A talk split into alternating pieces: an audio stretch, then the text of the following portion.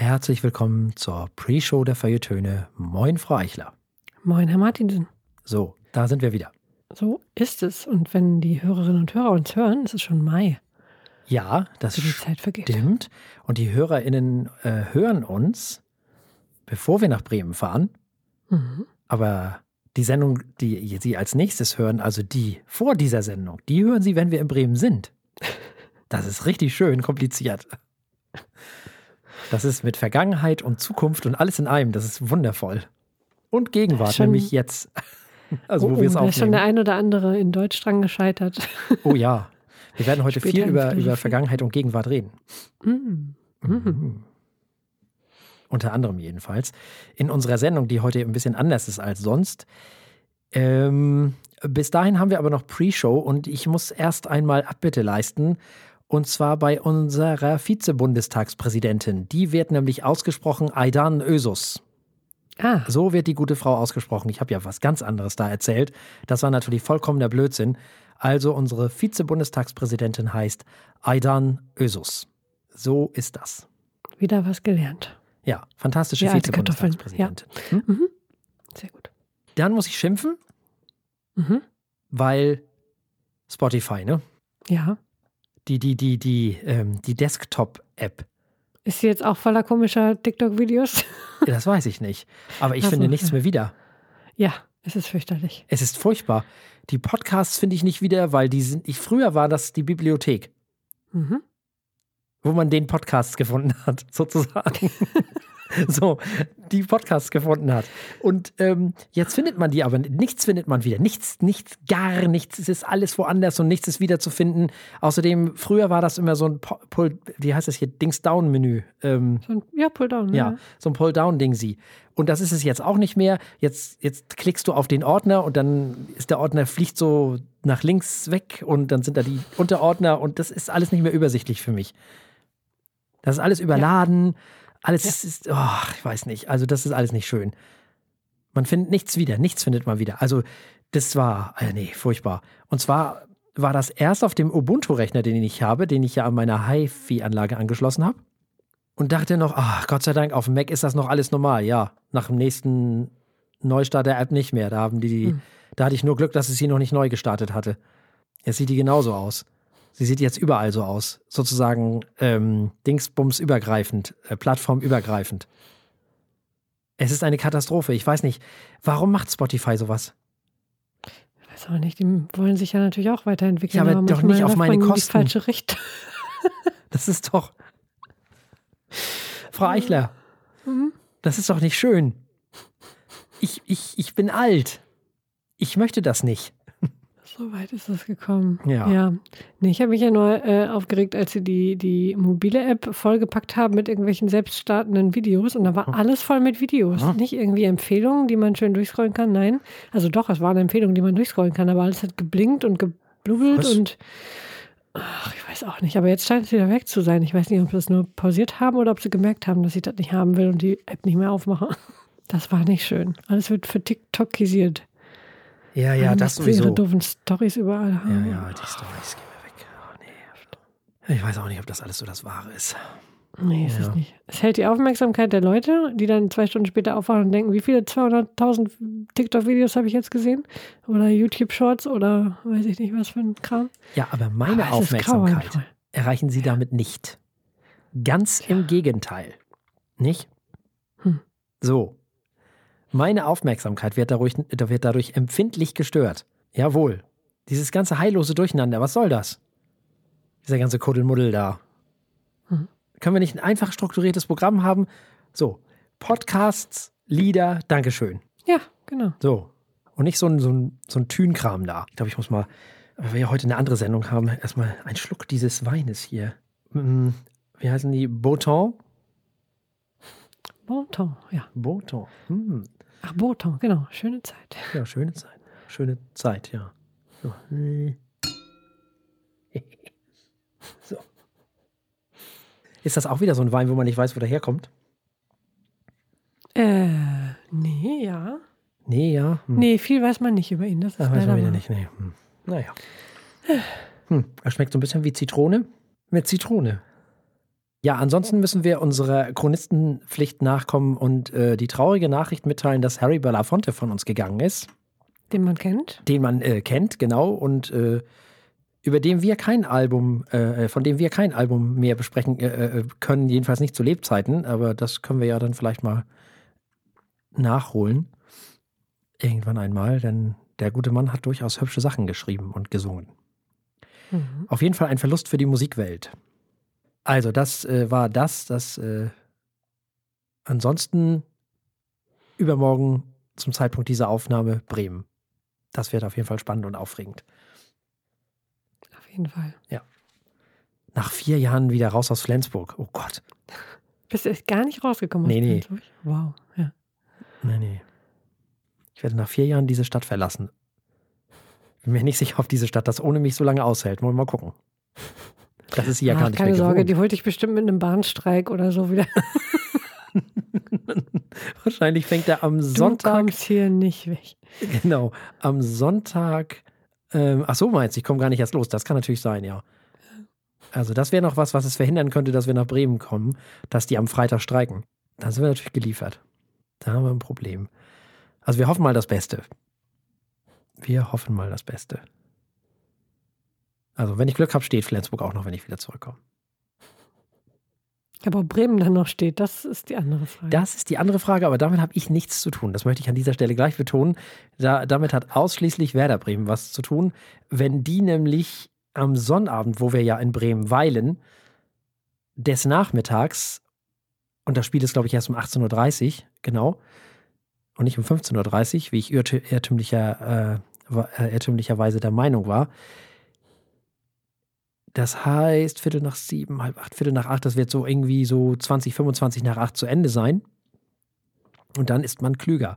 Und dann könnte es sein, dass Werder Bremen rechnerisch nicht mehr absteigen kann. Also den Klassenerhalt gesichert hat. Und dann könnte es wiederum sein, dass diese Stadt anfängt zu wackeln. Also, weil Werder ist Bremen und Bremen ist Werder. Ne? Das ist ja keine neue Erkenntnis. Also, schauen wir mal. Es könnte auf jeden Fall fantastisches Wochenende werden.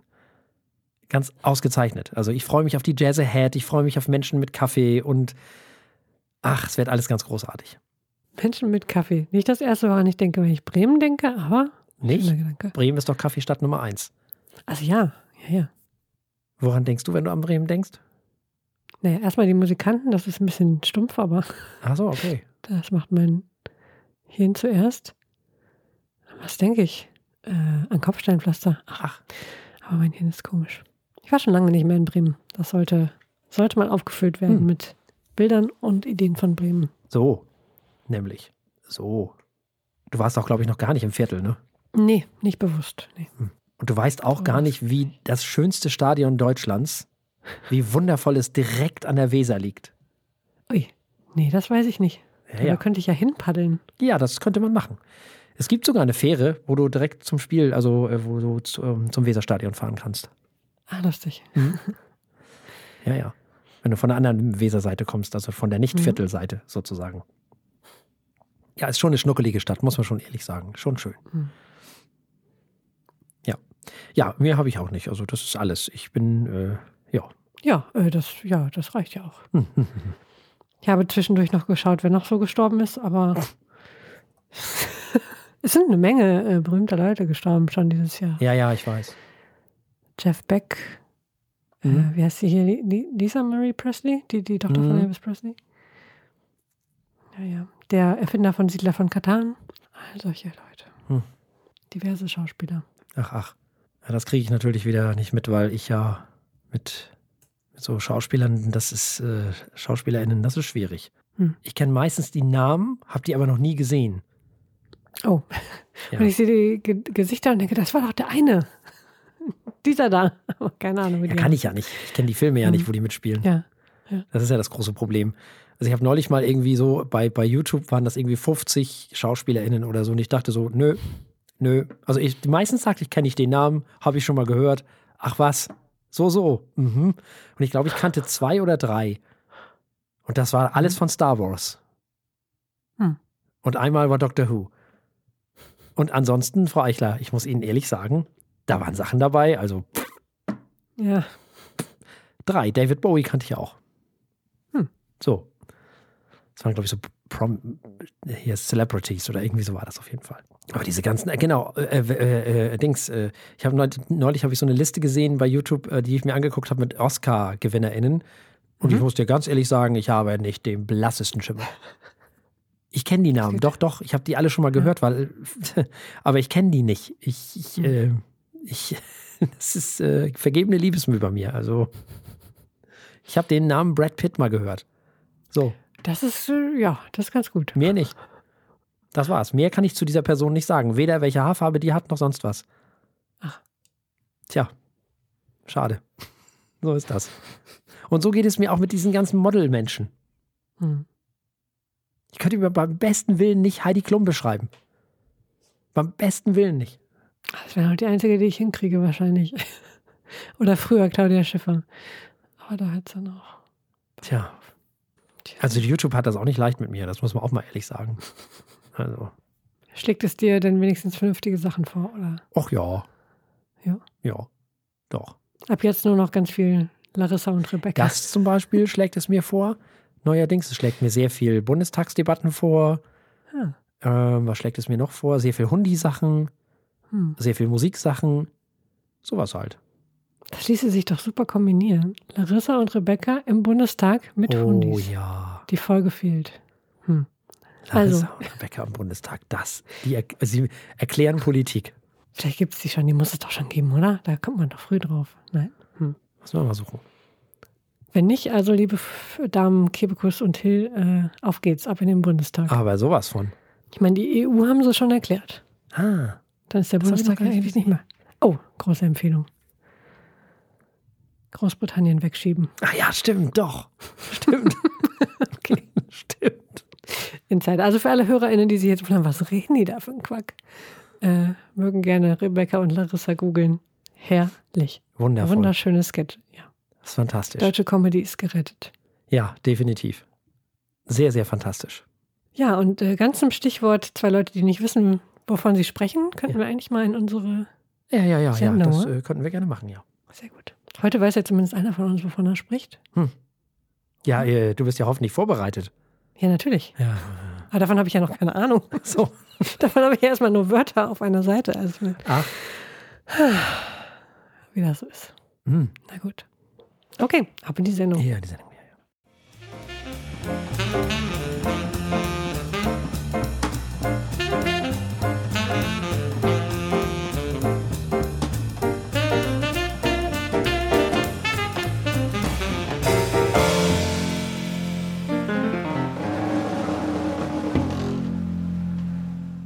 Herzlich willkommen bei den Feuilletönen, dem Podcast mit wöchentlichem Wohlsein, der den Ohren gut schmeckt.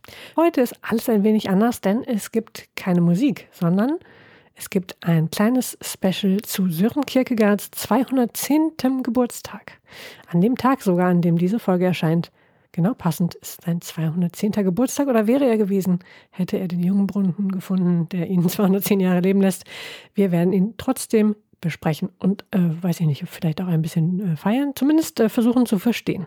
Und für alle, die uns nicht im Radio hören, gibt es am Ende der Sendung wieder die Verkostung eines Weines. Wir haben heute einen Bouton Côte de Gascogne von 2021 dabei. Hm. Und damit übergebe ich direkt an den angehenden äh, Philosophie-Doktoranden.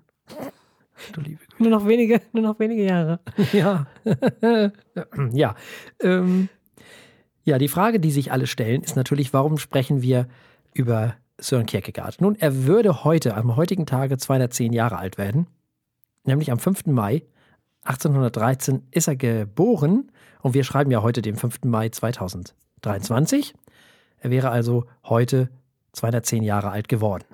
Jedenfalls zu dem Zeitpunkt, wo ihr diesen Podcast zum ersten Mal hören könnt, theoretisch. Wer war nun dieser Søren Kierkegaard? Er war Theologe, Philosoph, Dichter und Gesellschaftskritiker und er war der Erste, der als existenzialistischer Philosoph gilt. Er schrieb kritische Texte über die organisierte Religion insgesamt, über das organisierte Christentum im Speziellen, über Moral, Ethik, Psychologie und Philosophie und zeigte dabei eine Vorliebe für Metaphern, Ironie und Parabeln. Ist nicht ganz einfach zu lesen, muss man dazu sagen. Es ist manchmal schon ein bisschen langatmig, was der gute Mann da so von sich gegeben hat. Also für Leute, die sich nicht Oh so ja. richtig mit äh, Philosophie auseinandersetzen und darauf Bock haben. Uh, das kann sehr ermüdend werden, zum Teil. Ähm, soll uns nicht davon abhalten, trotzdem ein bisschen über ihn äh, zu ähm, sprechen. Nun, was ihn auszeichnet, ist, dass er einen Großteil seiner philosophischen Arbeit der Frage gewidmet hat, wie man als einzelnes Individuum lebt. Wobei er der konkreten menschlichen Realität Vorrang vor abstrakten Denken einräumt und die Bedeutung persönlicher Entscheidungen und Verpflichtungen hervorhebt. Das war das Neue. Bis dato ging es nur um große politische Systeme oder um Weltbilder im Sinne von so funktioniert die Welt, das müssen wir alle tun, und zwar alle immer. Und äh, Kierkegaard ging nun von was Neuem aus, nämlich nicht vom, wenn man so will, objektiven, also der Welt, sondern vom subjektiven, also dem Mensch, dem Ich. Die theologische Arbeit von Kierkegaard konzentriert sich auf die christliche Ethik, die Institution der Kirche, die er abgelehnt hat, die Unterschiede zwischen reinen objektiven Beweisen des Christentums, die Unterscheidung zwischen Mensch und Gott und die subjektive Beziehung des Individuums zu Jesus. Er stand der Lehre und Praxis des Christentums als einer staatlich kontrollierten Religion wie zum Beispiel der dänischen Kirche äußerst kritisch gegenüber. Ein Großteil seiner Arbeit befasst sich mit der Liebe und seine psychologische Arbeit erforschte die Emotionen und Gefühle von, natürlich mal wieder, Individuen. Wenn sie mit Lebensentscheidungen konfrontiert werden. Siehe dazu auch Jaspers. Man könnte also auch sagen, er hat sich mit Grenzsituationen beschäftigt. Er hat oft unter Pseudonymen geschrieben, um unterschiedliche Standpunkte darzustellen. Besonders komplexe Probleme beleuchtete er dann aus unterschiedlichen Blickwinkeln und dazu hat er sich jeweils eines Pseudonyms ähm, bedient, sozusagen, um das klarzumachen. Das gleiche hat er übrigens auch auf Kopenhagens Straßen gemacht. Er hat nämlich Leute in Gespräche verwickelt, sozusagen, und hat dann die Menschen, wenn man so will, ja so aus der Reserve locken wollen. Um Das so ist sehr philosophisch, sehr klassisch.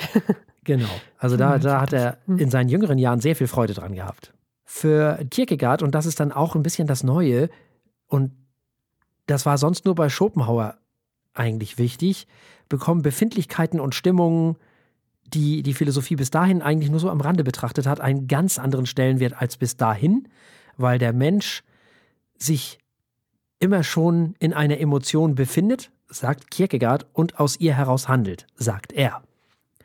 Dem würde ich sogar zustimmen. Kierkegaard selber hat auf Dänisch geschrieben und die Rezeption seiner Werke war zunächst auf Skandinavien beschränkt natürlich. Aber um die Wende des 20. Jahrhunderts herum wurden seine Schriften dann auch ins Französische, ins Deutsche und in andere wichtige europäische Sprachen übersetzt. Mitte des 20. Jahrhunderts übte sein Denken einen erheblichen Einfluss auf die Philosophie, Theologie und die westliche Kultur im Allgemeinen aus. Und vielleicht kann man einsteigen mit einem Satz von, nicht von Kierkegaard, sondern von Wittgenstein, der einmal gesagt hat, und selbst wenn alle Fragen irgendwann wissenschaftlich beantwortet sind, wäre nicht eine einzige existenzielle Frage meines Lebens davon betroffen, hat Wittgenstein mal gesagt. Und das bekannteste Zitat von Kierkegaard, das werden wir dann auch noch hier reinbringen, damit wir das auch hinter uns haben. Man steckt den Finger in die Erde, um zu riechen, in welchem Land man ist. Ich stecke den Finger ins Dasein. Es riecht nach nichts. Das ist schon mal eine Ansage. Er hat also versucht, dieses Dasein, das war ihm also viel wichtiger als das Sein. Ihm ging es um das Dasein. Bis dahin hat man sich eigentlich mit das Sein beschäftigt. Also das Dasein war für die PhilosophInnen eigentlich gar nicht so furchtbar interessant, ähm, sondern es ging eigentlich mehr darum, wie wir uns ja insgesamt als Gesellschaft verhalten, wie wir uns im Verhältnis zur Natur verhalten und umgekehrt und dies, das. Und nun kam also einer daher, der den Menschen so ein bisschen erzählen wollte, wie das Individuum an sich aus sich heraus sozusagen der Welt gegenübersteht. Und das war auf diese Art, wie er das gemacht hat und in dieser Fokussierung und Vehemenz neu. Ja, so, das erstmal so als Einstieg. Frau Eichler. Spannend. Das Sein und das Dasein werfen mir jetzt Fragen auf. Ähm, kannst du das nochmal voneinander abgrenzen? Das habe ich nämlich tatsächlich die ganze Zeit äh, nicht wirklich verstanden, wo, wo da die, die Grenze zu ziehen ist. Also das Dasein, das bist du. Mhm. Und das Sein ist die Welt oder das Universum oder Ach so, also ein bisschen Identität versus. alles, was es gibt, ist das Sein. So. Mhm. Also das Sein, ähm, könnte man sagen, ist das Objektive und das Dasein ist das Subjektive. Man könnte auch sein, das Dasein äh, sagen, das Dasein ist das Ego, das Bewusstsein, das bist du sozusagen. Mhm. Du bist das Dasein und die Welt ist das Sein. Also das ist mhm. sozusagen das Dasein ist das Ich und das Sein ist der Rest, wenn man so will. Okay, ich verstehe. Äh, das äh, erklärt sich auch dann gleich, die, äh, warum das Ganze Existenzialismus heißt. Genau. Sehr gut. Also der Kern, der Kern von Pudel. Ich muss sagen, mir hat es auch, mir ist es erst schwer gefallen, Kierkegaard selbst zu lesen. Mhm. Und ich habe mich gefragt, ob das auch mit der Übersetzung zu tun hat. Ähm, hast du ihn auch im Original mal versucht zu lesen, oder? Ja, schon. Und es macht auch keinen mhm. großen Unterschied, äh, okay, weil genau, es einfach auch eine andere Sprache ist, die er mhm. damals noch gesprochen hat.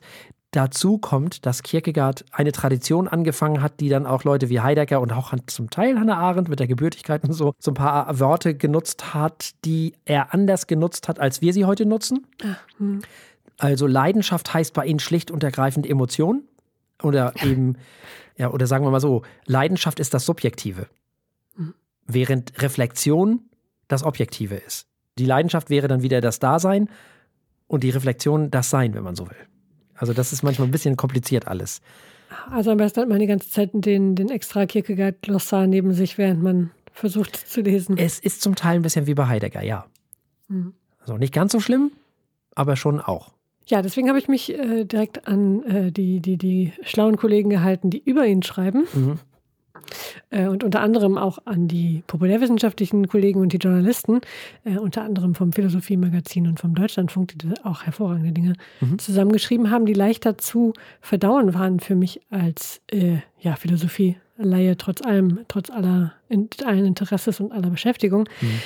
Ähm, denn äh, ja, akademische Philosophie ist definitiv nochmal ein ganz anderes Level. Das äh, stelle ich immer wieder fest, wenn wir über Philosophen sprechen. Mhm.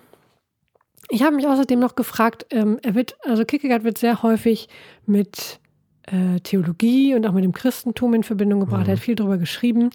Und für mich klang es an vielen Stellen so, als sei er äh, Christ und ähm, T ist sowieso in, bei Wikipedia heißt es sogar, er sei evangelisch-lutherischer Theologe. Und das passt ja dann noch nicht so richtig damit zusammen, dass er sich gleichzeitig so kritisch zeigt gegenüber der institutionellen genau. Religion. Wie können wir das aufklären? Naja, also äh, das muss man vielleicht äh, so ähm, auseinanderklabüstern. Dann steigen wir einfach mal direkt ein. Dann kommen wir da mhm. auch ähm, direkt äh, zum Thema. Das beantwortet dann ja. quasi deine Frage gleich mit. Mhm. Äh, es gibt ja bei, bei, bei Kierkegaard dass ja diese drei Stufen, die wir alle vielleicht schon mal gehört haben, hatten wir, glaube ich, in der letzten Sendung auch schon besprochen, nämlich äh, das ästhetische Stadium, das ethische Stadium und das religiöse Stadium. Nun, im ersten, also im ästhetischen Stadium, verhält sich der Mensch ja bloß anschauend und genießend, wird nicht tätig und nicht verantwortlich. Das ist das ästhetische Stadium. Das ist also einfach konsumieren, wenn man so will. Dann kommt das ethische Stadium. In diesem Stadium ergreift der Mensch unter den Möglichkeiten, die er nun mal so hat, diese eine Möglichkeit und verwirft eine andere Möglichkeit. Das heißt, er trifft eine Entscheidung. Mhm. Das ist übrigens auch das, was werden wir auch noch im Laufe dieser Sendung klären, was Kierkegaard Freiheit nennt. Diese Entscheidung treffen zu können. Das mhm. ist für ihn Freiheit. Und nur wer den Mut hat, sich zu entscheiden, gelangt auch zur Wirklichkeit und somit überhaupt zum Dasein. Also zu sich selbst sozusagen. Man könnte auch sagen, Camus würde sagen, das Leben leben. Also Vita activa, würde Hannah Arendt sagen, vielleicht, ne? So. Ähm, Mut zur Entscheidung. Etwas zu tun. Und nur durch dieses Entscheiden, und das wird noch sehr wichtig sein, dieses mit dem Entscheiden, gelangt man überhaupt zum Dasein? Ist man überhaupt ein Selbst, heißt es ja bei, bei, bei Kierkegaard auch so schön, ne? Und das kommt durch diese Entscheidung. Ein Selbst ist ja wieder das Dasein sozusagen. Das ist dann das. Und dann folgt die dritte Stufe und das ist dann das religiöse, diese religiöse Stufe, dieses religiöse Stadium. Laut Kierkegaard erkennt hier der Mensch, dass auch die ethischen Entscheidungen nichts an seiner Endlichkeit und Nichtigkeit ändern und aus dieser äußersten Verzweiflung darüber kann der Mensch nur dann einen Ausweg finden, wenn sich ihm eine neue Möglichkeit eröffnet, nämlich indem er erkennt, dass er eine Mischung aus Endlichkeit und Zeitlichkeit ist, also Leben, nennen wir es mal. Das Leben ist endlich und zeitlich begrenzt und Unendlichkeit und Ewigkeit, und das ist für Kierkegaard die Liebe.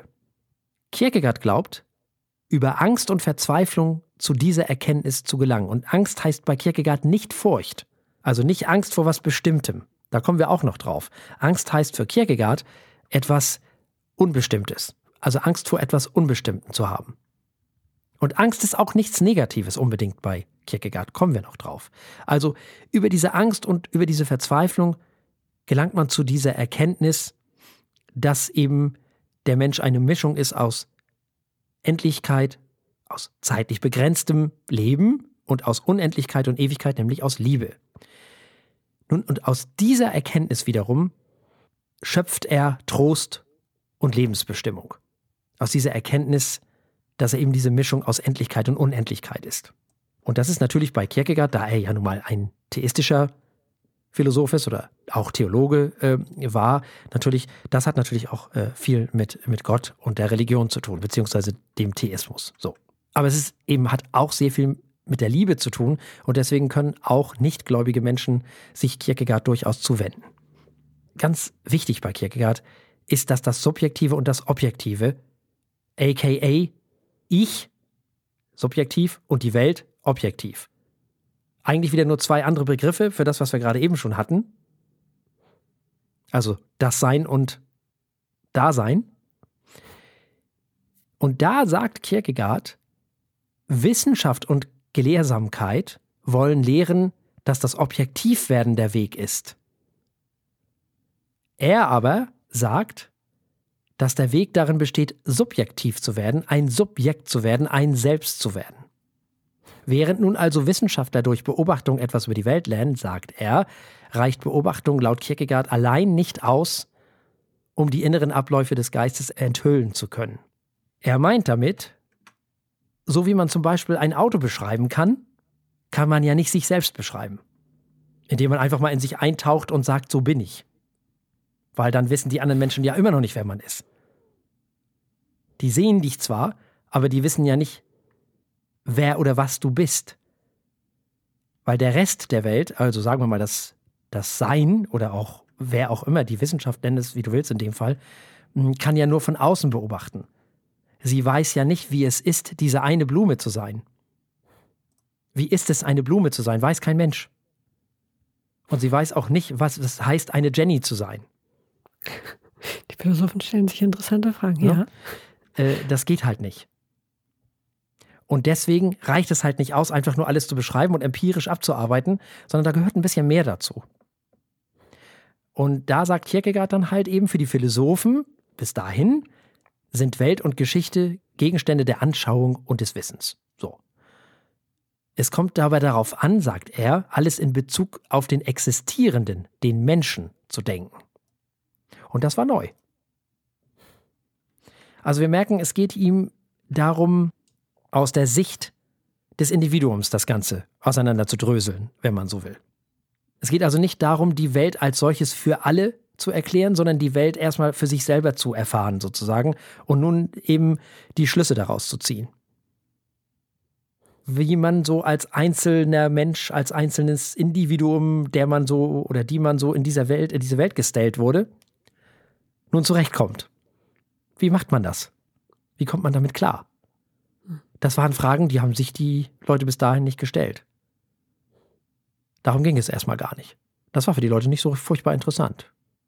Und das neben Gott wichtigste Thema für Kierkegaard war immer die Liebe. Und da kommen wir jetzt mal dahin.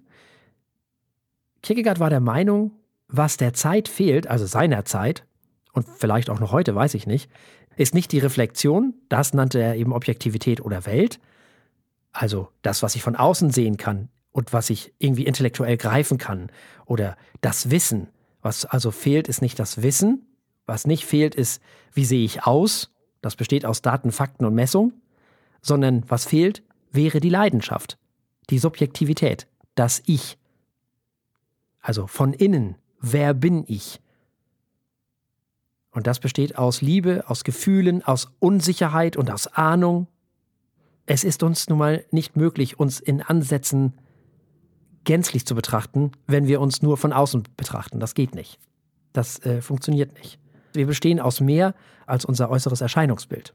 Wenn wir uns nun aber mal so von innen betrachten, finden wir im besten Falle vielleicht zu uns selbst, wenn wir auf uns selber zurückfallen und uns reflektieren sozusagen. Wir werden also nach Kierkegaard ein Selbst, ein selbstbestimmtes Wesen, wenn wir das tun. Aber Kierkegaard sagt nicht, dass es das andere gar nicht braucht. Er sagt also nicht, dass wir, dass wir das andere nicht brauchen. Er sagt nur, es reicht nicht aus. Also er stellt die, die Anschauung nicht in Frage. Der ganze Kram, der so von außen gesehen werden kann, das Ganze mit dem Intellekt und dem Wissen. Ne? Also er sagt nur, was der Zeit fehlt, ist nicht das Wissen, sondern die Leidenschaft. Also nicht die Objektivität, davon haben wir mehr als genug, sagt er. Aber was fehlt, ist das Beschäftigen mit dem Ich, mit dem, was wir selber aus uns heraus machen. Und das besteht ja nun mal nicht aus Daten, Fakten und Messungen oder irgendwie so, äh, sondern das besteht eben aus Liebe, aus Gefühlen und aus Ahnung und Unsicherheit und auch Ängsten. Also es geht um Gegensatz Wissen und Gefühle, könnte man sagen, oder innen und außen, je nachdem. Ohne Reflexion, also ohne das Wissen, das Außen der Welt, können wir nicht zur Leidenschaft kommen, sagt Kierkegaard, das geht nicht. Also zur Liebe, zu diesen Unsicherheiten, den Gefühlen, der Ahnung, das Innere, dem Ich. Wir brauchen natürlich den Intellekt dafür, das ist doch klar. Anders geht's ja gar nicht. So, und da Kierkegaard ja nun mal der Papa des Absurdismus und der Existenzphilosophie und des Existenzialismus ist, stellt er das Innere natürlich über das Äußere. Und da war er der Erste. Zumindest zusammen mit Schopenhauer vielleicht noch. Es geht ihm immer wieder um ein Selbst. Wir haben alle eine partikulare Erkenntniswelt, die unser Leben bestimmt. Und die ist nun mal subjektiv. Und nun ist ja die große Frage, wie werden wir nun, was wir sind? Laut Kierkegaard kommen wir zu uns selbst, indem wir uns immer wieder entscheiden. Nur durch diese Entscheidungen, die ja subjektiv sind, in unserem Leben, werden wir, was wir sind. Und wir müssen hier unterscheiden zwischen Selbstbestimmung, Willensfreiheit und Handlungsfreiheit. Es geht hier also nicht um, um äh, dass wir einen freien Willen haben. Mhm. Das stellt Kierkegaard in diesem Zusammenhang gar nicht zur Disposition. Es geht hier darum, dass wir aber eine Handlungsfreiheit haben. Wir haben die Möglichkeit, uns zu entscheiden.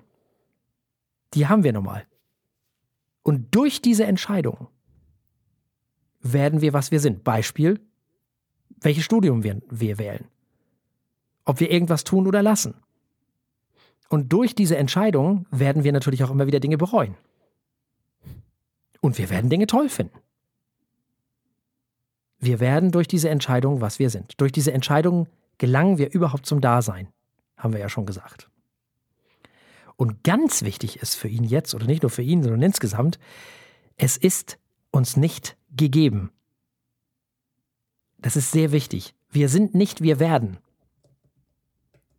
Das heißt, wir kommen nicht auf die Welt und sind fertig, so wie das ja viele PhilosophInnen bis dahin gedacht haben. So, wir kommen so auf die Welt und dann haben wir unsere ganzen Eigenschaften und die sind da irgendwie schon reingeklöppelt und dies, das. äh, das ja. ist bei Kierkegaard nicht so. Der sagt, nee, nee, nee. Durch diese Entscheidungen, die natürlich auch durch andere Leute beeinflusst sind und so weiter und so fort, werden wir, was wir sind. Und wir werden auch nie fertig mit irgendwas. Weil wir werden ja immer weiter, zum Beispiel älter. Mhm. So, da ne? geben viele moderne Wissenschaften mir jetzt recht. Genau. Mhm. Und weil das so ist, weil wir nie fertig sind und weil wir immer uns diese Entscheidungen treffen, und zwar aus uns heraus. Und jetzt kommt dein, deine Frage. Deswegen hat sich Kierkegaard auch immer gegen die äh, Institutionalisierung von Glaube oder Ähnlichem gestellt. Denn für Kierkegaard ist es komplett paradox, dass ein subjektiver Mensch zu einem objektiven Glauben gebracht werden soll. Mhm. Das ist für Kierkegaard absolut abstrus. Für Kierkegaard war der Glaube etwas extrem eigenes, subjektives und einmaliges. Und wenn nun aber eine Kirche dir erzählt, wie was ist, dann ist das ja sozusagen, dann wird ja das Subjektive objektiviert. Dann erzählt ja einer allen, wie es zu sein hat. Oder eine. Na, damals mhm. einer. So, das war für Kierkegaard nicht nachzuvollziehen. Das ging nicht mit seinem Weltbild einher oder mit seiner Sicht auf die Welt. Das, das war für ihn völlig konträr zu dem, was er gedacht hat und hat die Kirche aufs Schärfste kritisiert dafür auch. Mhm. Er hat die. Ah, das erklärt, ja. Ah, bitte? Äh, nein, das, das erklärt die äh, Diskrepanz. Ich las, er sei einerseits ein Verfechter der Idee des Christentums, Mhm. aber ein Gegner der Realität der Christenheit. Und habe mich gefragt, Mhm. äh, wo ist da die Grenze? Aber das, das erklärt es natürlich sehr genau. Die Institutionen und das Dogma äh, ist das, was er ablehnt. Genau, total. Mhm. Er hat auch immer gesagt, das sind alles so Schafe, die da hingehen und dann äh, sitzt, steht da vorne einer und predigt rum und das fand er alles Mhm. ganz furchtbar. Das war überhaupt nichts für ihn. Noch was kommt dazu. Er, ähm, was er auch abgelehnt hat, was er ganz furchtbar fand. Wir sind ja am Anfang unseres Lebens, wenn wir so in die Welt gestellt werden, noch gar nicht in der Lage, selber zu entscheiden. Wir entscheiden ja erst mit Eintritt des Bewusstseins für uns selbst und aus uns selbst heraus. Davor machen das ja andere Leute für uns sozusagen. Und das fand Kierkegaard noch schlimmer, denn es gab ja, heute gibt es das ja auch noch, wenn Babys getauft werden, in, im Christentum Mhm. oder wo auch immer, das war für Kierkegaard ganz furchtbar. Weil diese sozusagen, ja, diese Entscheidung, die da getroffen wird für dieses Wesen, was das Wesen ja nicht selbst getroffen hat, sondern das wird ja für dieses Wesen getroffen, da sind wir ja schon wieder bei der Objektivierung sozusagen, das war für, für Kierkegaard unhaltbar. Da fing der ganze Wahnsinn für ihn schon an. Wir müssen da vielleicht nochmal auseinanderklabüstern, auch ein kleiner Exkurs, dass es natürlich auch gar keine objektiven Wahrheiten gibt, sondern eigentlich nur subjektive Wahrheiten. Weil wenn es nämlich objektive Wahrheiten werden, dann ist es nämlich Religion oder Ideologie. Wir müssen hier Wahrheiten mal von Tatsachen und Tatsachen, Fakten und Fakten unterscheiden. Ne? Wissenschaft, da geht es um Tatsachen und um Fakten und um Tatsachenfakten. In der Politik im besten Falle auch. Wahrheiten sind der Ideologie und der Religion vorbehalten. Das ist ganz wichtig. Eine Wahrheit ist nicht falsifizierbar. Also das, das, deswegen habe ich immer große Schwierigkeiten mit dem Wort Wahrheiten. Bin da kein großer Freund von. Und wenn dann überhaupt subjektiv. Natürlich haben wir alle subjektive Wahrheiten, die müssen wir ja auch haben, anders können wir nicht leben, sozusagen. Aber wenn du die objektivierst, dann machst du aus deiner partikularen Erkenntniswelt ein Weltsein an sich. Das ist ganz schlecht. Dann erzählst du den anderen, wie es zu sein hat. Die Wahrheit. Mhm. Ne? Das hat aber mit Tatsachen und Fakten überhaupt nichts zu tun. Nun, daraus folgt nun, und jetzt wird es interessant, dass äh, für Kierkegaard die Liebe das Allerhöchste ist. Weil es natürlich auch das Subjektivste ist. Klar, das ist ja der Inbegriff der Subjektivität. Also natürlich wieder subjektiv, also ich. Und auf gar keinen Fall objektiv, also Welt. Klar, logisch. Und jetzt kommen wir zu Hannah Arendt, die das auch immer gesagt hat. Die auch immer gesagt hat, Liebe ist komplett weltlos. Und daher kommt das. Und Liebe ist weltlos. Und wenn man dann Hannah Arendt weiterdenkt, Liebe ist unbedingt und auch bedingungslos. Und das hat wirklich nichts in, in der Öffentlichkeit, der Öffentlichkeit, von der Hannah Arendt, Hannah Arendt spricht, zu suchen. Also zum Beispiel Liebe zu einem Land oder zu einer Klasse oder zu einer Gruppe von Menschen oder sonst irgendwas. Unfassbar gefährlich. Sowas. Weil es immer weltlos ist. Und immer bedingungslos. Und immer unbedingt. Das ist nicht gut. Bin ich komplett bei Hannah Arendt. Da kann ich mich auch nur anschließen. Genau. Hm. Liebe total subjektiv. Komplett absolut privat ist das subjektivste, was es gibt. Äh, hat Kierkegaard meiner Meinung nach komplett recht. Interessant finde ich, dass er sagt, Liebe darf keine Gegenliebe erwarten. Finde ich interessant. Das klingt, als sei Liebe für ihn immer bedingungslos. Ja. Mhm. Siehst du? Genau. Das ist eben das, was Hannah Arendt übernommen hat. Mhm. Zu lieben heißt für ihn aber auch anderen zugestehen, dass sie lieben können. Und jetzt kommt ein sehr interessantes äh, Zitat, was erstmal, wo man erstmal denkt, hä? Er sagt, ich zitiere, Liebe heißt in unendliche Schuld gekommen sein. So. Das muss man erstmal sacken lassen. Jetzt muss man überlegen. Was haben wir gesagt? Liebe, wenn wir nochmal zurückdenken, war ja nicht endlich wie das Leben, sondern Liebe ist ja unendlich. Jetzt könnte man sagen, da kommt den Liebenden auch eine unendliche Schuld zu. Kierkegaard meint, diese Schuld, diese unendliche Schuld, die man auflädt, das heißt also, Liebe ist ein Prozess, den man nicht einfach wieder rückgängig machen kann. Du kannst Liebe nicht verrechnen. Eine Verrechnung kann nur stattfinden, wo ein endliches Verhältnis vorliegt. Also, weil das Verhältnis vom Endlichen zum Endlichen lässt sich ausrechnen. Aber Liebende können nicht rechnen, sondern nur lieben. Das finde ich ganz interessant. Äh, man lädt quasi unendliche Schuld auf sich, weil man ja die Liebe könnte man ja theoretisch auch wieder entziehen oder manchmal ne, ist das ja alles nicht so einfach. Man lädt also unendliche Schuld auf sich in dem Moment, wo man Zuneigung bekundet, sozusagen, weil man ja dem anderen etwas gibt und man weiß gar nicht, wie der andere oder die andere damit umgehen kann. In dem Moment. Ob überhaupt oder, oder wenn ja, wie wenn man jetzt zum Beispiel einen, einem Menschen äh, Geld gibt und man am nächsten Tag wieder da entlang geht und äh, dann vielleicht lächelt, so, und man macht das irgendwie jeden Morgen, dann erwartet ja der Mensch das irgendwann auch. So, nicht, nicht ganz so unrecht. Weil ja dann irgendwie so eine Art Sympathie zwischen diesen beiden Menschen so stattfindet. So.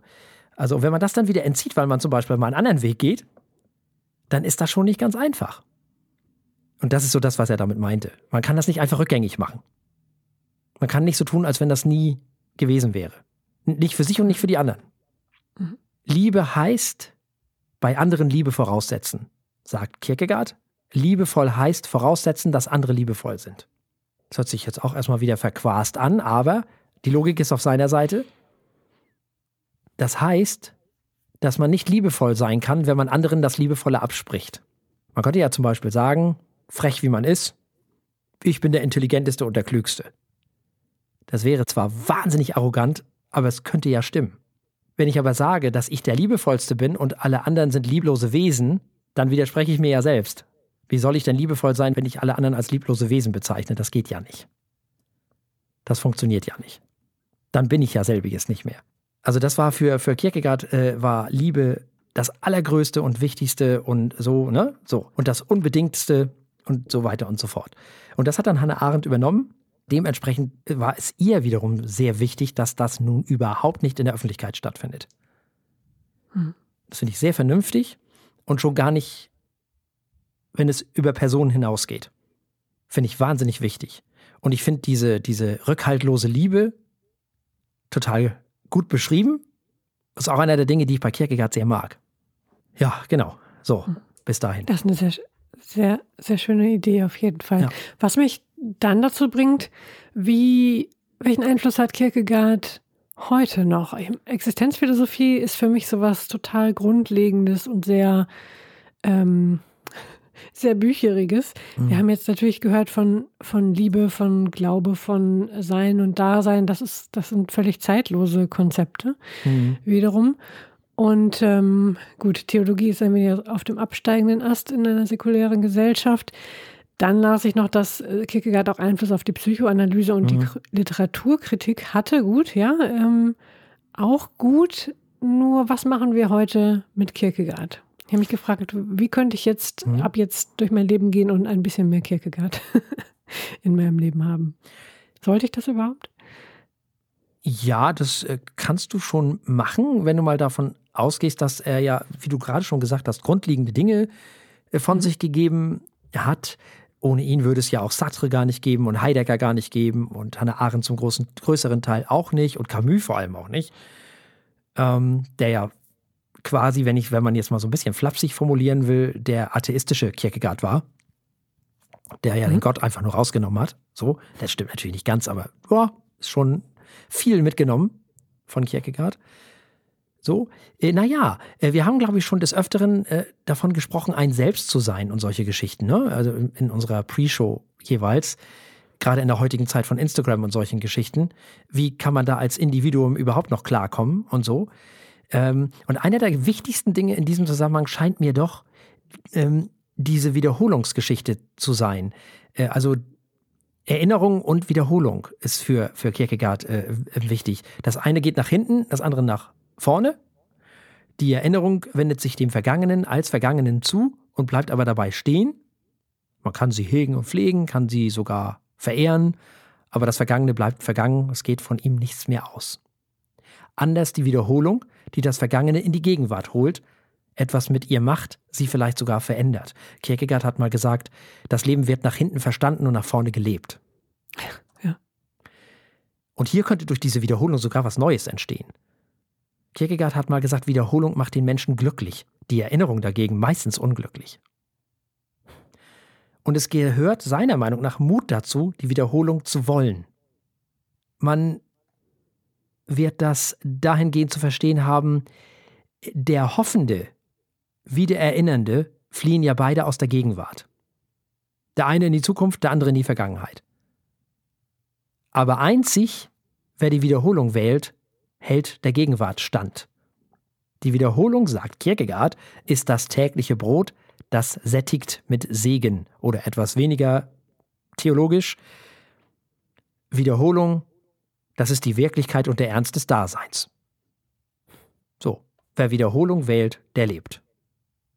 Das hätte jetzt auch von Camus sein können, der ja auch gesagt hat, also wir müssen hier im Heute und im Jetzt leben, in der Gegenwart, weil das andere gibt es noch nicht und das andere ist vorbei. Ja, ähm, im Blick zurück entstehen die Dinge, im Blick nach vorn entsteht das Glück, hat mal äh, Dirk von Lotzo getextet. Und Kierkegaard mit seinem Rückwärts verstehen und vorwärts leben finde ich auch ein fantastisches, äh, eine fantastische Einstellung rückwärts verstehen, nach vorne leben. Also das wäre so ein Ding, was man so sich nehmen könnte, in der Gegenwart sein, jetzt die Dinge ändern und nicht darauf warten, dass sich irgendwas in der Zukunft ändert.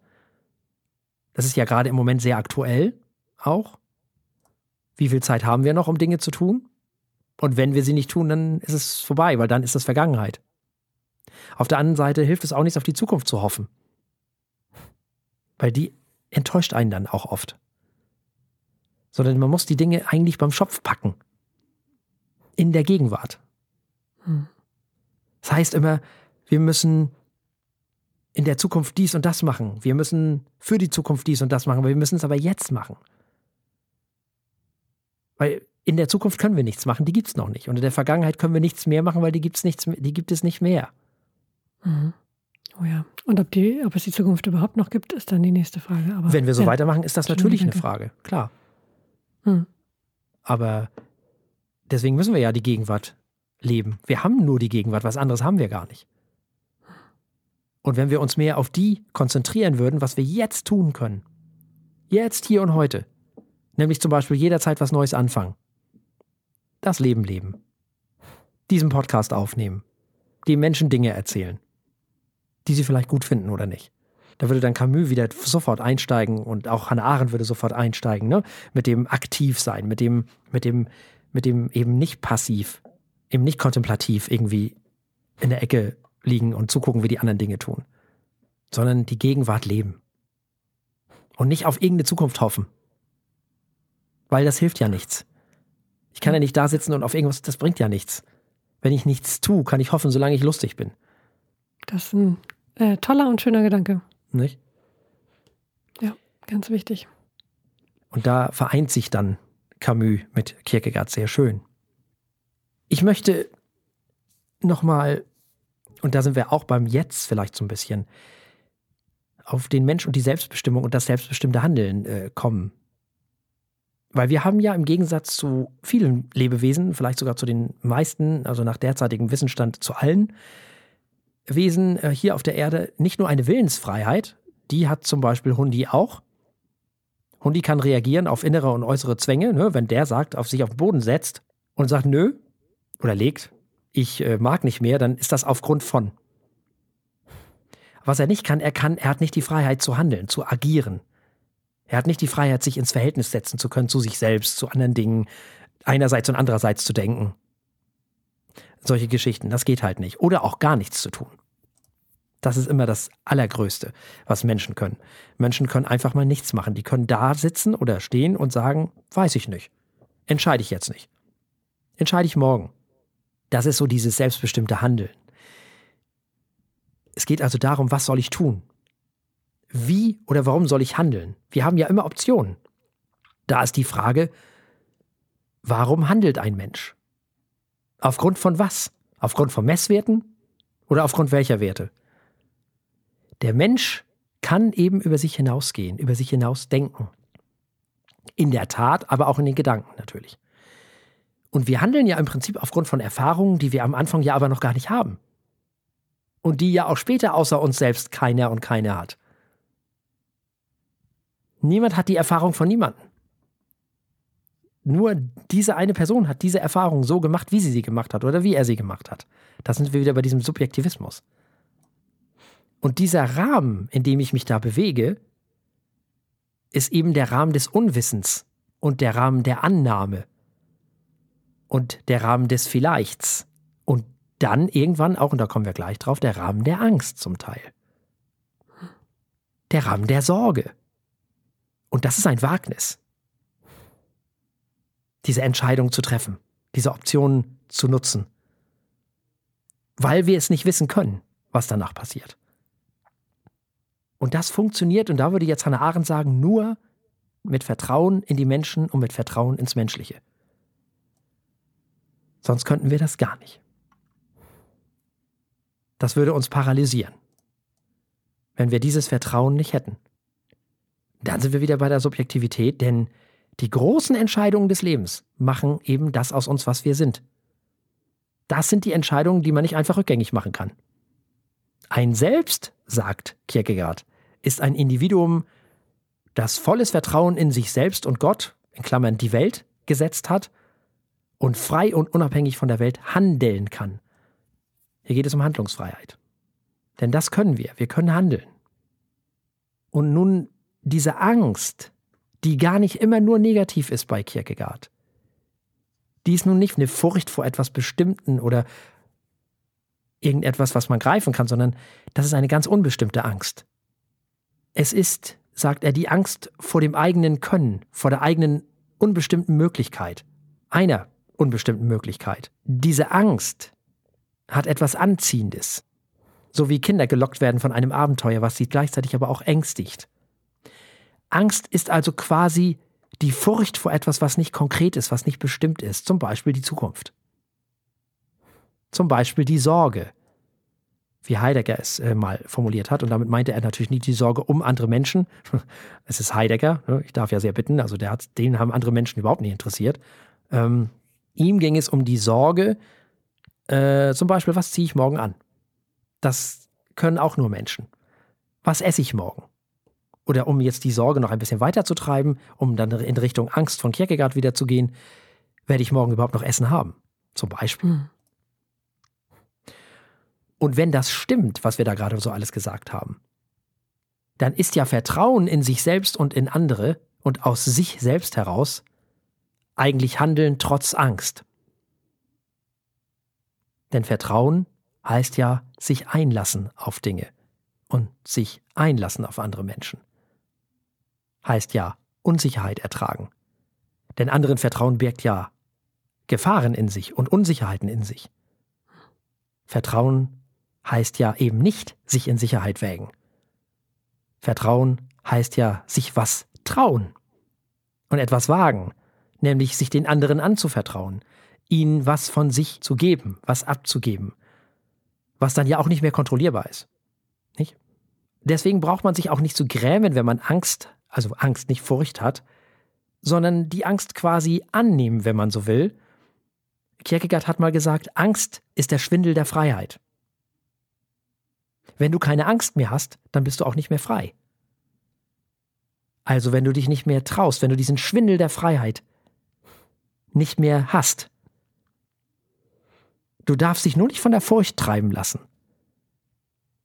Wir müssen die Dinge tun trotz und mit der Angst und nicht aus Furcht, sozusagen. Aber diese Angst ist was ganz Positives. Und das geht nur im Vertrauen in die Menschen und ins Menschliche. Da sind wir wieder bei Hannah Arendt. Wenn man das nicht mehr hat, kann man nicht mehr handeln. Diese Angst gehört dazu. Und wenn es zum Beispiel keine Öffentlichkeit mehr gibt, dann kannst du diese Angst auch nicht mehr haben. Weil dann hast du nämlich Furcht. Dann kippt das nämlich. Dann wird es nämlich konkret. Und Vertrauen ist nochmal das Gegenteil von Sicherheit. weil du dich ja preisgibst auch in Hm. dem Moment, nicht? Und das kann man auch lernen für das heutige Leben, zum Beispiel. Oh ja, das ist sehr wichtig. Das ist ja, das ist eigentlich noch wichtiger. dass man nicht aufhört damit. Ja, Nicht, wie sagte Hannah Arendt so schön, wir alle schlagen unser Band ins Netz der Beziehung, was daraus wird, wissen wir nicht. Nicht? Wir alle sind davon abhängig zu sagen, Herr, vergib ihnen, was sie tun. Sie wissen nicht, was sie tun. Das ist ein Wagnis, weil wir es nicht wissen können. Nicht? Und das alles funktioniert nur im Vertrauen in die Menschen und ins Menschliche. Anders könnte man nicht. Also, dass äh, dieser Begriff der Angst, der durchaus auch positiv konnotiert sein kann, äh, weil wir ihn brauchen. Weil sonst wird aus Angst Furcht. Und sonst wird aus Angst Schockstarre, sozusagen, nicht? Sonst machen wir gar nichts mehr.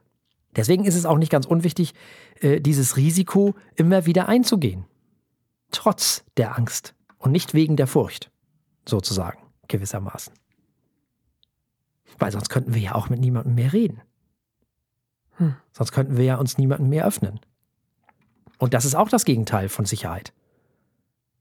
Richtig, der Mensch als soziales Wesen, No. das ist eine ganz zentrale, ganz zentrale Tätigkeit. Ganz zentral. Ja, Hm. genau. Da gibt es auch Grenzen. Es gibt die Grenzen der Gemeinschaft, das ist von Helmut Plessner, können wir auch nochmal irgendwann drüber reden. Die gibt es natürlich. Und Hannah Arendt war ja nur eine von denen, die gesagt hat, wir müssen das Private vom Öffentlichen strikt trennen. Mhm. Was auch gerade in der heutigen Zeit unendlich wichtig ist. So Womit wir wieder bei der Liebe wären zum Beispiel. Zum Beispiel. Das ist eine der Sachen, die ins Private gehören. Aber es ist wirklich wichtig. Also privat jetzt vielleicht auch nicht nur als dieses mit der Liebe, das, da gehört ja auch noch was dazu, sondern natürlich ist auch mehr damit heutzutage noch, läuft damit mehr einher, nämlich die ganze Privatsphäre und dieser ganze Geschichte, das ist das eine. Aber ähm, man darf jetzt nicht das verwechseln, äh, dieses, ähm, diese Angst und diese Unsicherheit, die wir haben, dass wir uns jetzt sozusagen in die Öffentlichkeit stellen und uns coram publico vor allen Menschen nackt machen. Hm. Im übertragenen Sinne. Das nun auch nicht. Das ist das Gegenteil davon. Nicht? Oder wir haben ja, wie gesagt, schon über Kierkegaard geredet, ein Selbst zu sein. Und in nicht ein anderes zu sein, was ja so schwer ist, wenn es um Instagram zum Beispiel geht. Ja, Nicht? Bei sich zu bleiben. Also insofern glaube ich, dass man von, von Kierkegaard heutzutage noch eine ganze Menge mitnehmen kann. ja, ja, klingt danach. Danke für die Ausführung, auf jeden Fall. Wir haben eine Menge gelernt über Kierkegaard. Gibt es noch, gibt es noch irgendwas, was du loswerden wolltest, was wir noch nicht gehört haben? Oder äh, Ja, es gibt ähm, zwei, ein, zwei Kleinigkeiten. Ist, ähm, Mhm. Er hat einmal, äh, er ist ja nicht ganz, äh, jeder Philosoph hat ja auch Blödsinn geredet oder fast jeder. Und ähm, er hat etwas gesagt, was man vielleicht ein bisschen relativieren muss oder ins Verhältnis setzen muss. Er hat mal gesagt, alles Verderben wird letztlich von, Natur, von den Naturwissenschaften kommen. okay. Also von der Objektivität und nicht von der Subjektivität. Das ist natürlich nicht ganz haltbar so, denn die PhilosophInnen, also die Geistes, GeisteswissenschaftlerInnen, haben ebenso viel Verderben über die Menschheit gebracht und über die Menschen gebracht wie die Naturwissenschaften. Teilweise wurde die Naturwissenschaft von der Geisteswissenschaft sogar dafür ja, genutzt, wollen wir mal so sagen. Aber es ist natürlich nicht zu leugnen, dass die voranschreitende Technik uns nicht nur eine heile Welt gebracht hat. Das ist ja nicht zu leugnen. Es ist ja so. Da müssen wir ja auch nicht drüber reden. Und da ist die Atombombe ja nur der Gipfel des Eisberges, die Spitze des Eisberges, nicht? Hm. Das ist ja nicht zu leugnen. Und es geht ja immer weiter. Und wozu das führt, wissen wir alle immer noch nicht. Und wissen werden wir auch nicht wissen. Woher sollen wir auch? Aber ähm, es ist schon so, er könnte irgendwann mal vielleicht recht haben. Ich weiß es nicht. Im Moment halte ich das für etwas zu absolut, diese Aussage. Das würde ich dann doch in Frage stellen wollen. Mhm. Und es gibt dann auch, ähm, manchmal neigt er auch zu sehr, finde ich jedenfalls, krassen Aussagen. Ähm, jetzt rede ich gar nicht von Ironie und Sarkasmus und solchen Dingen, sondern ich rede wirklich davon, dass er zwar nicht religiös im klassischen Sinne war, also religiös schon, aber nicht organisiert religiös. Er hat übrigens, das ist interessant, er hat sogar die Sakramente abgelehnt. Ah, mhm. Finde ich spannend. Da weiß ich bis heute noch nicht warum. Da sind, wir, da sind alle möglichen Leute bis heute am überlegen, woran das liegt. Na gut, das ist eigentlich nur konsequent, konsequent, wenn man die Institution ablehnt. Ja, vielleicht. Äh, ja. Vielleicht. Ja, finde ich ganz spannend. Also trotz alledem war er natürlich ein, ein krasser Theist auf der einen Seite und ein sehr liberaler Mensch auf der anderen Seite. Und das da zeigen zwei Beispiele. Das eine Beispiel, was ich bringen möchte, ist dieses äh, äh, Gespräch zwischen Jacobi und Lessing ist ja sehr berühmt. Jacobi möchte gerne, dass Lessing wieder gläubig wird. Lessing war, wie man so schön heute, nee, damals gesagt hat, Spinozist. Also, heute würde man sagen Atheist. Und äh, Jacobi wollte nun den Herrn Lessing wieder zum Glauben zurückbringen. Und Kierkegaard hat Folgendes gesagt, dass das überhaupt nicht geht, weil diesen Salto Mortale rückwärts, wie Lessing ihn genannt hat, den könne man von ihm nicht verlangen, weil wenn er das tun würde, dann würde er das wegen Jakobi tun und nicht wegen sich selbst. Und da bleibt er dann ganz bei sich, bei Kierkegaard, bleibt bei sich selbst und sagt, dann würde er ja den Jakobi-Sprung machen und nicht den Lessing-Sprung. Dann würde er ja wegen Jakobi gläubig werden und nicht wegen sich selbst. Das ist komplett abzulehnen. Der soll den in Ruhe lassen. Das ist alles völliger Quatsch weil Lessing ist ja gerade ein Selbst. So. Und dafür muss ich sagen, Hut ab. Hm.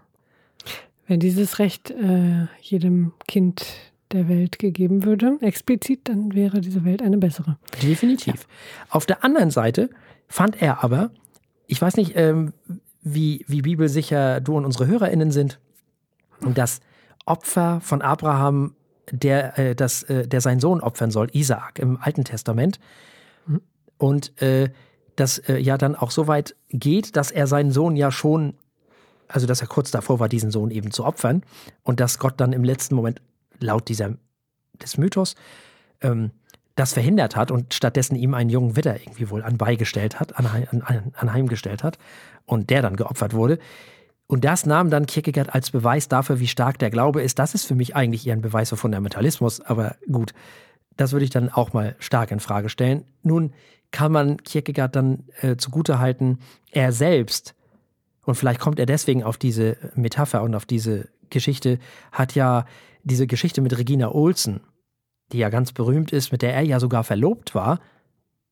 Er hat diese Verlobung aber wieder aufgelöst, aus seiner Sicht quasi, also die Beziehung quasi geopfert, um philosophischer Theologe und Schriftsteller und so weiter und so fort zu werden. Er sah das wohl auch so ein bisschen als ein Opfer an, was er bringen musste, um dieser Passion, um dieser seiner Meinung nach wahrscheinlich Lebensaufgabe nachzugehen. Und am Ende geht sie dann nach Westindien, ein paar Jährchen später, vergibt ihm, was ist dann auch das erste und letzte Mal, dass sie nach Jahren ganz einen kurzen Wortwechsel hatten und was dann diese Spannung in etwas Versöhnliches wieder auflöst. Und das ist dann ja quasi bei, dem, bei diesem Bibelbeispiel auch so, dass am Ende ja irgendwie wieder alles gut ist. Und vielleicht rührt es daher, aber ich wollte damit nur nochmal ähm, zu bedenken geben, dass Kierkegaard natürlich, obwohl er nicht dieses institutionelle Theologische hatte und diesen kirchlichen Glauben hatte, er war sehr wohl äh, nicht nur fest im Glauben, sondern dadurch, dass er dann auch so, ja, so vehement von den Dingen überzeugt war, die er da so gesagt hat, war er schon auch teilweise meiner Meinung nach an der Grenze zum Fundamentalisten. Hm. So. Was so bestimmte Dinge angeht, was so diese, diese, man könnte auch sagen, er war fest im Glauben. Ich weiß es nicht. Aber äh, diese, ich fand dieses Beispiel eher nicht so gut dafür. Also, wenn ich gläubig wäre, ich fände, das wäre eher ein Beispiel, was mich abschrecken würde. Ja. So. Und mich nicht darin bekräftigen würde. Aber gut, das wollte ich nur noch mal dazu sagen. Es gibt auch immer kritische Sachen, die man äh, ähm, nicht äh, unter dem Teppich äh, kehren sollte an dieser Stelle. So. Ja, super wichtig. Finde ich gut. Nicht, dass wir nur die, die hübschen, netten Gattenseiten ja. unserer Philosophen berichten. Genau, ja. und es gab in seinen Tagebüchern durchaus auch das ein oder andere antisemitische, das darf man auch nicht vergessen. Hm. In seinem Werk nicht, in seinen Tagebüchern schon. Hm. Das sei auch nochmal erwähnt. Ansonsten, wie gesagt, Kierkegaard nur, kann ich nur empfehlen, lest Sekundärliteratur, wenn ihr mögt. Und wenn ihr könnt, lest das Original in Anführungszeichen in deutscher Sprache zum Beispiel, wenn ihr Bock drauf habt. Ist ein bisschen anstrengend manchmal, aber es ist zum Teil wirklich auch erbauend und kann durchaus auch in bestimmten Situationen echt helfen, finde ich. Es gibt auch mit Sicherheit auch, das habe ich jetzt in der Kürze der Zeit nicht gefunden, aber mit Sicherheit auch kommentierte äh, Fassungen der Originalwerke. Mit Sicherheit. Äh, Ja. Wie damals im Deutschunterricht, wo man sozusagen auf der einen Seite den Text, auf der anderen Seite den Sekundär Ja, oder die Erklärung Sicherheit. dazu, die Einordnung hat. Ja. Das ist wahrscheinlich am besten für alle, die tief einsteigen wollen. Hat Ja. man gleich beides. Definitiv, ja. Die tief einsteigen wollen, da gibt es natürlich auch wissenschaftliche Geschichten darüber, wissenschaftliche Abhandlungen, es gibt akademische, es gibt eine Gesamtausgabe, eine kommentierte und eine kritische. Ja. Mhm. Also, das gibt es natürlich auch. Da kann man auch nochmal nachgucken. Können wir verlinken in den Show Notes, Sehr die schön. Geschichten. Dann äh, bleibt uns jetzt eigentlich nur noch der Sprung in den Alkohol. So. Kierkegaard hat ja gerne Wein getrunken. Das glaube ich sofort. Prost. Wir äh, geben uns gebt jetzt den Wein hin.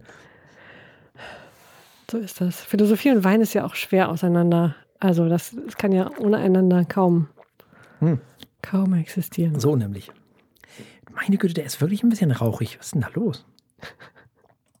Spoilerst du schon wieder. Ähm, kommen wir erstmal dazu, was haben wir überhaupt hier vor uns?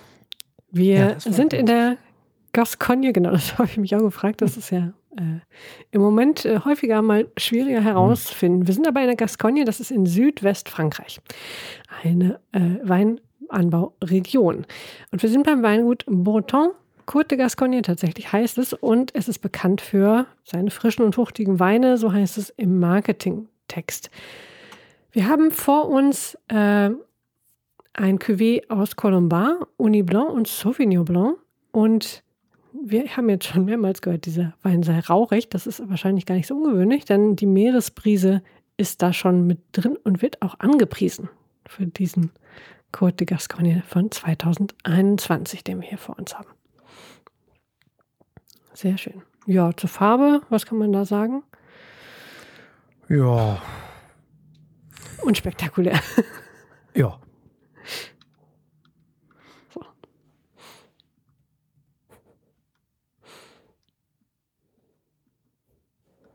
Und es stimmt, ich meine, jetzt hast du schon dreimal Rauch gesagt. Ich glaube, äh, selbst wenn ich ihn mir einbilden würde, ich rieche ihn definitiv jetzt.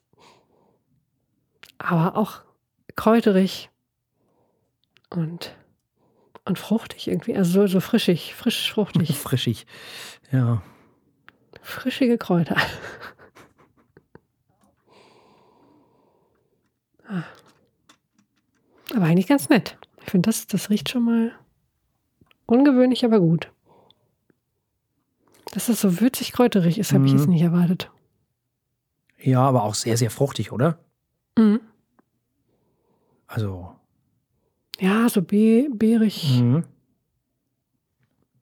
Ja. Ich weiß gar nicht, ob der so beerig ist. Ich bin da eher so bei Pfirsich und Ja, heller, ne? Ja. Ich war gerade so bei, äh, bei roter Johannisbeere, aber stimmt, das ist schon eher, Birne und Stuff. ja. Aber nicht ganz so süß, ne? Eher eine, Nee, eine ja. jüngere Birne. Ich weiß noch nicht. Ich bin mir noch nicht so sicher. Äh, Apfelsine. Säure ist das Wort, das. Was? Weil es so ein bisschen säu säuerlich ist. Säuerlich. Ich kam gerade nicht auf das Wort, aber das ist so. Aber passt gut zu der Frische. Das, so, das ist wie, wie ein bisschen wie so ein, so ein, so ein, so ein im Bourbon ausgebauter Whisky mit so 5 ppm.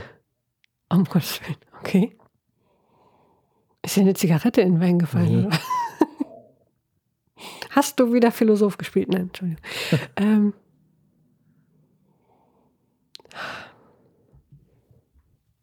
Bin ich wieder der Einzige in dieser Sendung, der den Rauch riecht. nein, nein, ich rieche ihn schon auch, aber. Also er ist halt ganz, er ist ja nicht, also 5 ppm, das ist ja so Highland Park. Mm. Ja, krass. Wäre das ja so.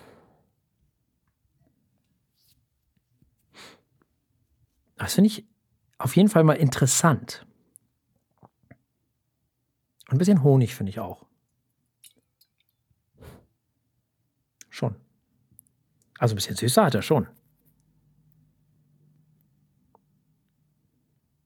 Ähm. Hm. Ähm, Ja, schon. also, Tja, tja, tja. Tja, tja, da bleibt uns ja eigentlich nur noch mal zu probieren, ob der auch so schmeckt. Ne? oh ja. Ja. Äh, Chin Chin war es, richtig? Nein, das war doch Italien. Wo kommt der denn Ach so. her? Ah. Was ist denn das hier alles wieder? Wo kommen wir denn her? Aus Frankreich natürlich. Ja, ja, ja, ja. Ja. Sagen War das dann Santé oder Chanté? Äh, oder? ja. Santé, ja, ja, ja, doch. Santé muss stimmen. Ja, dann. Santé. Äh, Santé. So. Ach, das klingt immer so schön. Oh, auf Santé äh, wird geantwortet mit à la vôtre. Äh? Also, ne? Auf deine Gesundheit und dann zurück auf deine Gesundheit. Ach, ach, ach. Oder à la tienne, genau. Vôtre ist ja die, die, die, die, äh, das Sie sozusagen und à la tienne ist dann deine Ach, ach, ach. Gesundheit. Na dann. Ich habe zu wenig Alkohol mit Franzosen getrunken in meinem Leben. Das, äh, tja. Wir müssen Camus wieder zum Leben erwecken. Auf einen Wein, dann, ja, dann ist die Zigarette aber wahrscheinlich nicht zu vermeiden. nee, wahrscheinlich nicht. Der hat irgendwie auch sehr das, also für mich jetzt zumindest, sehr das Bild eines Philosophen, eines arbeitenden Philosophen ge, geprägt. Echt? Okay. Ja. Ich Eines der ersten Dinge, die ich denke, wenn ich Fran äh, Philosoph denke, ist Camus. ja, aber den Die Französischen. Im Ne? Mundwinkel. Ja. Ja, ja. Das stimmt schon. Also doch, sowas Salziges ist da schon. Hm. Doch, ich finde, sie haben nicht übertrieben mit der Meeresbrise. Da ist schon was Küstiges drin. Okay.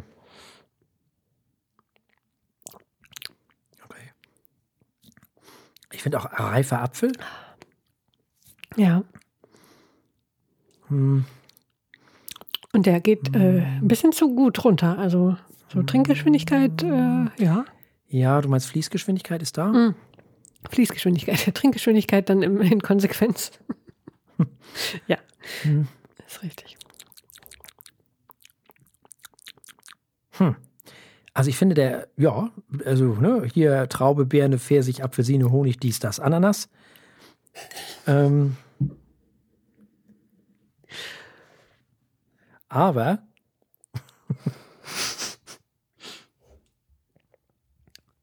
Oh Gott, jetzt kann die aber nicht. Nee. Ah, jetzt. Muss nur kurz über dies, das Ananas lachen. Ja, ähm, Lachen ist gesund. Ananas hingegen äh, schmecke ich nicht. Nee, nee, nee, nee. Aber hinten raus ein bisschen Bitterlemon. Mhm. Leichte Bitterkeit. Das finde ich ja eher so mäßig, ne? Das mag ich ja nicht so gern haben. Bitterlemon mag ich eigentlich auch gar nicht, aber so als Note ist es hier irgendwie ganz schön eingebunden in die Früchte von Ninette. Ja.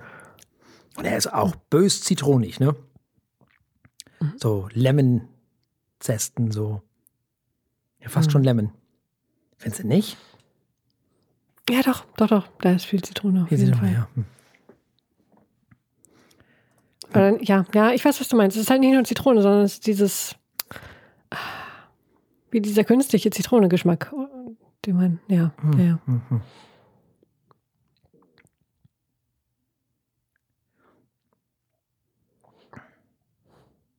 Hm.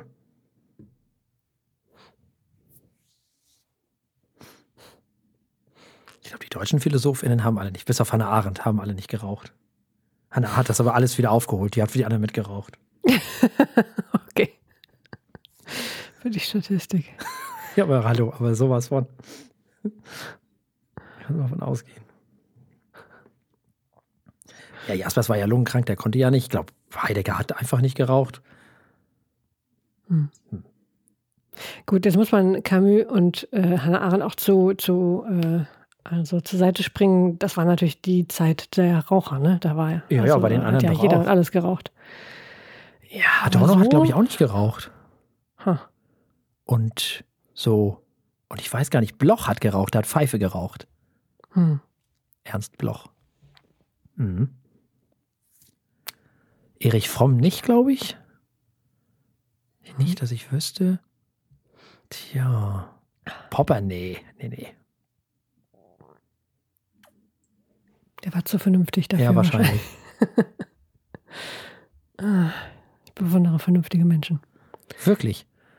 Wenn sie dann Vernunft hat Grenzen, bleiben. Frau Eichler. Ja, ja, die wahre Vernunft und so, aber äh, Hm. Das ist auch so ein Ding. Wahre Vernunft, was ist denn das? Was soll denn das wir sein? Nicht. Das weiß ich auch nicht. Also, Sagen wir Menschen, die gute Entscheidungen treffen und, und scheinbar auch bewusst treffen und äh, scheinbar auch äh, des Öfteren treffen. Die, äh,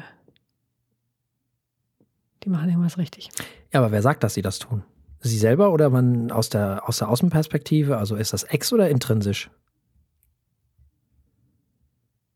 Nein, sie treffen die Entscheidung von sich selbst heraus. ja, klar. Aber, Aber, wer sagt, äh, dass die ob gut das waren, gut meine ich? ist oder ja, ja, beides. Ach so. Beide. Keine Ahnung. Oder ich. Ah, okay. Im Zweifel ich. Also grundsätzlich erstmal, wer Waffeln mag und Sahne drauf Mm. tut, der äh, hat schon mal eine gute Entscheidung getroffen. Ja, das hört sich für mich auch sehr vernünftig an. Auf der anderen. Ja. Siehst du, das ist doch quasi eine universelle Wahrheit, das Waffeln. Na gut, aber zurück zum rauchigen Wein hier. Hm. Mm. Ah, so, den müssen wir ja im Gegensatz zu Kierkegaard Mhm. nur auch noch bewerten. Mhm.